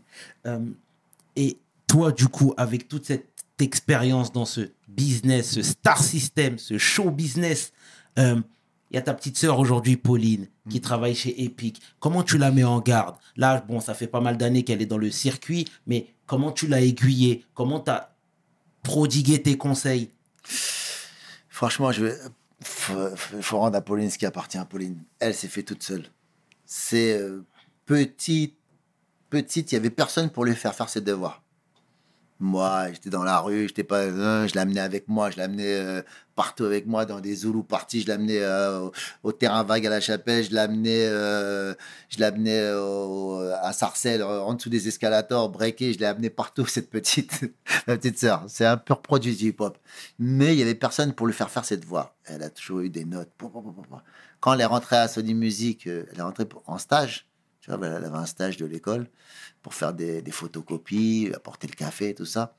Au bout de deux semaines, euh, la directrice de, Columbia, mon label, Sony Music, elle me dit Ta petite sœur, elle part plus d'ici. Elle ne part plus d'ici, elle ne retourne plus à l'école. On la, on, la, on, la, on la veut trop. Elle connaît trop la musique, elle fait trop bien son travail. On a, on a trop besoin d'elle, on ne on pourra plus jamais se passer d'elle. Elle rentre, elle a 18 ans. Elle est rentrée pour un stage, tu vois. Elle est brillante de, de nature, c'est- elle s'est fait, faite toute seule. Franchement. Après, il y a l'influence de, mon grand frère, de moi, tu vois, de mes grands frères, de moi. Elle m'a vu à l'œuvre. Euh, Le fait que je l'ai amenée partout petite, elle a, elle a tu vois, elle a- je sais pas, elle s'est imprégnée, tu vois, mais c'est c'est devenu naturel, naturellement. Naturellement, elle a toujours eu cette, cette force en elle. D'accord. Elle a une force euh, incroyable. Une fois, euh, voilà, une fois, quand je pars de Porte de la Chapelle, je pars de la maison, et quand je pars, il y a des, dans ma chambre, dans, dans notre chambre, parce qu'on était une chambre pour tout le monde, mais dans la chambre, il y avait des posters de Public Enemy, des posters de, de, de Mike Tyson, des posters de Sugar Ray Leonard, des, des posters de tous les boxeurs euh, de, de l'époque, et des posters de, de Public Enemy, tout ça. Et je reviens dans la- le truc. Il y a quoi des, des posters de tu vois, de Sauvé par le gong, là? Le petit blond, là. Le. Ouais. de Sauvé par le Bien gong. Moi, j'arrive dans la chambre, je dis, c'est quoi ça? Ils sont passés où les dis, C'est quoi Tu sais, comme dans le film de The Right Thing. Ils sont passés où les frères? Il y avait Chris Cross, tu vois, il y avait Chris. Cross, t'aimais bien, mais sauvé par le gong. Moi, je commence à, à prendre le, le poster pour enlever ça. Allez, on va enlever ce blondinet ici, clac, clac. Elle m'a attrapé par le bras, elle était petite. hein. Tu ne touches pas mes posters Tu ne touches pas J'ai dit, Wow, même moi, j'ai flippé. J'étais là, oh, oh, oh, Ouais. ok, ok, Pauline, calme-toi, calme-toi. En vrai, je flippais, en vrai. J'ai remis le poster, je dis, ouh Elle a une personnalité, Bon, ben, petite c'est hein. bien, c'est bien, c'est bien, c'est bien. Sauvé par le gong. Non, c'est terrible tout ce que tu dis. Euh, moi, je voudrais rebondir sur l'Afrique. C'est quoi ta relation avec le continent? Ah, frère, c'est les ancêtres. C'est. euh, Ma relation avec le continent, elle est en perpétuelle recherche. Étant donné que je suis originaire du Cap Vert, mes parents sont du Cap Vert. Donc, si tu veux, c'est l'Afrique. Mais c'est l'Afrique qui a été arrachée à l'Afrique. Ça veut dire, euh, quand tu es un Cap-Verdien, tu as été arraché soit du Sénégal, du Mali ou de la Guinée, et tu as été mis dans une île, et on t'a dépossédé presque de tout. On t'a dépossédé de ton nom de, ton nom de famille, ton prénom, ta langue, ta terre, ta croyance, ta religion, ta spiritualité. Et quand tu arrives au Cap Vert, tu essaies de te reconstruire avec tout ça. Mes ancêtres, c'est ce qu'ils ont fait. Donc, moi, en étant capverdien et très fier de ce que je suis, je, suis- toujours en perpétuelle euh, recherche. C'était quoi mes, ancêtres? Euh, C'était quoi ma langue d'origine? Mes croyances, ma spiritualité? Donc, euh, donc je suis en perpétuelle recherche et, euh, j'ai une admiration infinie pour, pour l'Afrique. Ouais, c'est comme une espèce de rêve, de, de rêve, de fantasme. De... Et quand tu arrives, quand tu arrives en Afrique et tu regardes rien que le ciel et tu vois le, la voie lactée, c'est quand tu arrives dans un, dans un, dans un, vi- un village euh, lointain euh, en Guinée, tu arrives dans la brousse et tu regardes le ciel et tu vois la voie lactée, voie lactée, le cosmos, les étoiles, c'est comme si tu pouvais les prendre. Et quand j'arrive j'arrive là-bas, je, je- je sens que je suis chez moi. Mhm. Je sens que Moi, j'ai échangé avec ton père euh, il y, a- y y maintenant pas mal de temps. Mhm. Euh, il me disait qu'il venait de Kédougou au Sénégal. Ah. Moi-même, je viens de Kédougou au Sénégal. Ah. Tu vois ce que je veux dire?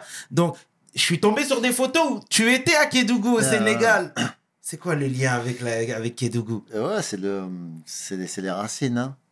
C'est les racines, c'est le, ouais, le Sénégal. C'est quand j'ai fait mon test ADN, tu vois. J'avais même pas besoin de le faire, mais quand je l'ai fait, je savais déjà c'était le Sénégal, tu vois. Quand j'ai ouvert le, quand j'ai ouvert le mail, j'ai regardé Galsen, et ah. J'étais content. J'avais un peu peur. tu vois. C'est le. Tu vois, toute la famille de mon père, ils sont enterrés là-bas. Ok. Mon père, il est, mon grand-père, il est en- enterré là-bas, à Dakar. Mes ancêtres viennent de là-bas. Mon arrière-arrière-grand-mère, arrière-arrière-grand-père, ils ont été arrachés du Sénégal. Voilà, c'est le, le Cap-Vert et le Sénégal et, et la Guinée, c'est c'est ensemble. Tu vois, on est liés à jamais par le sang, par, le- par la culture, et par l'envie. Et, euh, et moi, en étant capverdien, je sais que je serai en perpétuelle recherche sur ça. C'est comme, c'est comme s'il y avait, j'avais un, il, il me manquait quelque chose en fin de compte. Mhm. Tu vois. Bien sûr. Pour moi, quand tu es un noir créole, un noir des îles, il te manque quelque chose. Donc il y a aussi cette colère dans Ministère amer, euh, tu vois. Il y a, euh, il y a ce besoin, il y a, il y a cette chose que que- qu'on ne pourra jamais me, me rendre et que je serai obligé de- d'aller chercher et que je retrouverai à, à ma mort. Donc, euh, tu vois. Donc, quand, même si en Afrique, euh, sur le continent, il y a eu l'esclavage et la colonisation, un Africain même du continent, avec les griots, tout ça, peut remonter. Oui, mon arrière-arrière-grand-père était, nanana, tu peux savoir de quel village tu es. nanana. Pour un noir créole, c'est vachement plus, plus dur. Mais étant donné que le Cap Vert, c'est en Afrique, tout proche du Sénégal, Bien donc j'ai quand même cette main, euh, j'ai quand même ce pied en, Af- en, en Afrique, ce pied, cette main euh, dans le pays. Mais j'ai une autre main qui, qui, est, qui cherche, Ouais. qui cherche. Ouais. D'accord. Et est-ce que du coup, toi, tu as, comment dire, t'as initié des projets au Cap Vert ou en Afrique de manière générale? Tu sais, là, tu, on, parle de l'émancipation d'un peuple, Bien sûr. on parle de la croissance d'un continent. Mm. Toi, aujourd'hui, tu représentes quelque chose sur l'échiquier. Est-ce que c'est des choses que tu as en tête ou pas forcément? Ou c'est peut-être prématuré? Oui, non, non, non. Il y a plusieurs, euh, il y a plusieurs projets. Il y a plusieurs. euh, j'ai écrit plusieurs scénarios euh, qui vont se passer en Afrique, euh, notamment en Guinée, au Sénégal, au Mali. J'ai pas mal de, de bons scénarios là-bas et peut-être un jour ouvrir une école, une école de théâtre, une école de cinéma aussi là-bas. Ouais. Bien, En tout cas, on t'encourage fortement, Merci, frère. Euh, voilà, euh, toi-même, à travers tes textes, à travers tes actions, tu as toujours été politisé. Tu vois, que ce soit avec le ministère Hammer, comme tu le disais tout à l'heure, euh, ce que tu représentes même à travers tes interviews, à travers tes interventions. Euh, tout à l'heure, tu nous parlais de ton père, tu as dit qu'aussi c'était une voix, il était politisé, mais ça vous vient d'où tout ça? Ça a toujours été comme ça? Vous vous sentez investi d'une mission? Je pense que c'est le. hum, Je pense que c'est l'éducation qu'il a eue, mon père, tu vois. Mhm. Sénégal. Euh, Après, c'est. hum, Mon père, il s'arrêtera jamais. Tu vois, il m'appelle tout le temps. Ah, il y a cette, cette réunion avec le maire, il y a truc là, il y a l'association de Ouais. trucs de. il est toujours dans un, dans un bail de communauté, d'aider les gens, euh, tu vois. Même quand il fait rien, à, à son- à son âge, il- et là, tu l'appelles, qu'est-ce que tu fais? Il est en train de, de faire la plomberie chez quelqu'un, aider une vieille dame qui est, Mm. tu vois, il est toujours en train d'aider les gens, mon, mon daron. Toujours, toujours. Il a le cœur, euh, cœur sur la main. Et euh, euh, voilà, je sais pas, je, sais pas. Mhm. C'est euh, c'est c'est naturel. Il y a aussi ce, bon, c'est un peu lié, mais ce côté militant, tu vois, avec Assa Traoré, on t'a vu à côté d'elle. euh, quand tu as pris la parole pour Zied et Bouna, pour le boulevard, le boulevard Oriol. Moi, je me souviens même, il y a Alpha 520 qui, qui euh, disait à l'époque dans une ancienne interview, vous avez collaboré ensemble, hein, Mm. mais il disait que même si tu l'avais appelé faire du zouk, il serait venu. parce que tu es tellement impliqué socialement que il pouvait pas te dire non. Ah, ah, c'est cool. Que c'est un grand monsieur. Euh, Mystique aussi, mais Mystique aussi qui l'avait appelé. Mais c'est vrai que hum, euh, c'est naturel pour moi. C'est naturel. Et surtout par, par le statut de le statut qu'on a avec euh, soi-disant on a été des restats du, du rap. Mhm. Si tu viens pas pour ton peuple, tu vas aller où?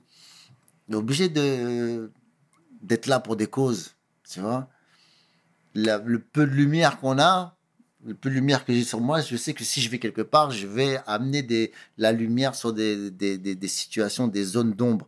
Et ma lumière doit faire en sorte de- d'éclaircir des, des endroits. Et je sais que si je, si je suis là, ça va, donner, ça va donner plus de crédit à une cause, ou plus de force, plus d'amour. Et, euh, et je le fais... euh, je le fais naturellement, enfin, quand je le fais sans, sans me forcer. Et euh, mais c'est vrai que des fois, j'aimerais le faire plus, mais je reste quand même un artiste, tu vois. Des fois, des fois je me dis, j'aimerais en faire plus, mais je reste un artiste. Donc, je me dis, euh, fais-le par l'art, tu vois. Fais-le, fais-le, fais-le dans ton art, comme ça, tu peux encore plus servir la, euh, la cause. Mais je pense que la, la, le, le but d'une vie, c'est aider les gens. Bien sûr. Euh, pour moi, je suis, le- je suis vraiment accompli quand j'aide quelqu'un. Quand j'aide quelqu'un, je donne la force, c'est le, le, bu- le but même de la vie. Si tu es comme même tu es chez toi comme ça, avec plein d'argent, plein de brillance, plein de trucs, plein de et que tu pas les gens, ben, quoi ça sert? Tu vois? C'est quand on a fait la pièce, quand on fait la pièce de théâtre, euh, un jour j'irai à Détroit avec David Desclos. À la fin, la, la, la première de, on est au théâtre du gymnase, il y a 900 personnes. À la fin, les gens ils sont là, ils sont debout en train d'applaudir. Et tu vois les tirailleurs sénégalais qui sont là, les tirailleurs qui sont là, et ils se lèvent et ils montent toutes leurs médailles et tout le monde les applaudit. J'y étais. Voilà. Et c'est eux, finalement, c'est eux les, les super-héros de, de, de la soirée. Et tout le monde fait des photos avec eux. Et c'est ça le, le but. C'est moi, j'interprète un tirailleur, mais j'ai pas été un tirailleur. Mais invite les vrais tirailleurs qui sont morts pour la France et donne-leur la lumière qu'on leur a pas donnée. Tu vois, c'est des petits trucs comme ça, c'est des petits, euh, des petits gestes comme ça. C'est la définition de la vie. euh, donner de la force aux gens, c'est euh, que tu sois un artiste ou, ou n'importe qui, euh, tu vas chez une petite dame, aider ta voisine, tu vois, aider des gens en bas qui sont, tu leur amener à manger dans le froid, des, des petits trucs comme ça. C'est, c'est, la vie, c'est fait pour ça. Mhm. Ah, frère, c'est bon. en C'est aider, aider, bien, c'est aider les bien. gens. C'est bien, frère. Et un jour, j'irai à Détroit. Comment cette pièce t'est venue en tête? Comment t'as eu l'idée de faire une pièce de théâtre, rendre hommage aux tirailleurs sénégalais et mettre en lumière ce, le- ce qu'ils ont fait, tout simplement Ben, euh, l'idée, vient de David Desclos. David Desclos, que je mets en scène dans, sur Écroué de rire, qui est, mon, qui est ma- mon partenaire, mon frère. L'idée, vient de lui. Lui, euh, je lui avais montré des, des passages de moi euh, quand je suis à l'école de théâtre à Los Angeles. Euh, C'était la Adler Acting School, où j'interprétais le, le marquis de Sade. Et lui, quand il regardait mes, mes passages, il me dit Mais les gens, ils savent pas que tu fais du théâtre, Tommy. Ils savent pas que tu as été à Los Angeles, tu es qu'en France, tu as, été dans une école de théâtre. Ils savent pas tout ça. Il faut que tu fasses du théâtre, tu es bon, tout ça. Donc, il est venu un jour avec cette idée. Il m'envoie un message un soir. Il me dit Ouais, j'ai l'idée de faire une pièce de théâtre avec toi dans le rôle principal euh, sur le massacre de Tcharoy. Et moi, je lui dis Tu sais quoi, David? C'est incroyable ce que tu me dis. Il y a deux semaines, mon papa, il m'envoie un message sur WhatsApp, je t'envoie la capture d'écran tout de suite en me disant mon fils, ce serait bien que tu fasses une pièce de théâtre ou un film sur le massacre de Tcharoy, mot pour mot. Je lui envoie. Je lui dis, c'est les ancêtres qu'on parlait. Je lui dis, c'est les ancêtres qu'on parlait, mon frère. Il faut qu'on fasse absolument cette, cette pièce de théâtre. David Desclos me dit, ok, non, non, bon, j'écris, j'écris euh, le pitch et je viens de voir. Il écrit 10 pages et il vient me voir. Je suis en plein concert à Rouen avec Secteur A. Il m'amène les, les 10 pages. Je lui dis, ah ouais, attends, il y a presque tout là pour faire la pièce de théâtre. Je dis, vas-y, on écrit ensemble. On a écrit tout le reste ensemble. Boum. On a écrit toute, toute la pièce ensemble. En fin de compte, dans, sur la, dans la pièce de théâtre, il y a la, il y a la touche. Il y a la touche de David Desclos. Après, il y a ma touche. Et après, il y a notre touche. Quand on travaille ensemble, il y a aussi autre chose qui, qui se crée. Et, euh, et voilà, comme je t'ai dit tout à l'heure, mon père est, est du Sénégal, donc c'est quelque chose qu'il a entendu depuis petit. Voilà, le massacre à Tiaroy, les tirailleurs sénégalais qui se sont fait trahir par l'armée française, qui ont réclamé le, le paiement de leur solde, leur prime de captivité, qui se sont battus pour la France. Et quand la France était presque libérée, on les a privés des festivités, des célébrations. On les a envoyés à Morlaix. Arrivés au camp à Morlaix, on leur a dit prenez le bateau, le Circassia, pour aller au camp de Tiaroy, et là-bas, on vous donnera votre argent. Moi, le personnage de ma pièce, Gilia Macombi, refuse, et il y en a plein de tirailleurs qui ont refusé. Refuse, il dit non, vous payez-moi maintenant. Il est jeté en prison.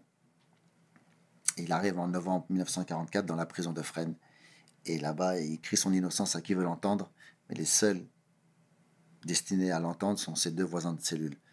Le soldat blanc Marcel Brevant et le soldat américain Igor euh, les euh, des tirailleurs qu'ont cru leurs officiers, eux ont été à, Tiaroy.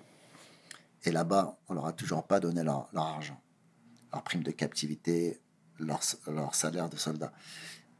Ils ont pris un, un général à partie. Le, général, le général leur a dit Calmez-vous, on reviendra demain matin, vous payez. Et au lieu de ça, ils sont venus avec les automitrailleuses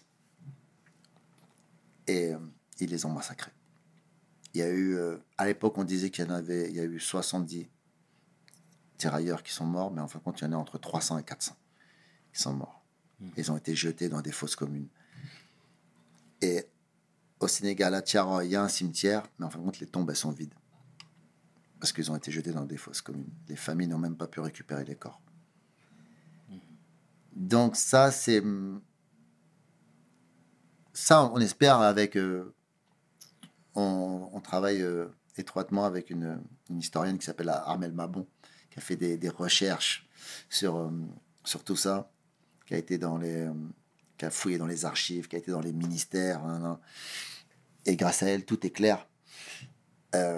L'armée, la France se doit de, payer déjà tous ces salaires qui n'ont pas été payés et de réhabiliter tous ces soldats et les amnistier pour qu'enfin ils aient une pierre tombale décente avec écrit mort pour la France et que leurs enfants soient pupilles de la nation.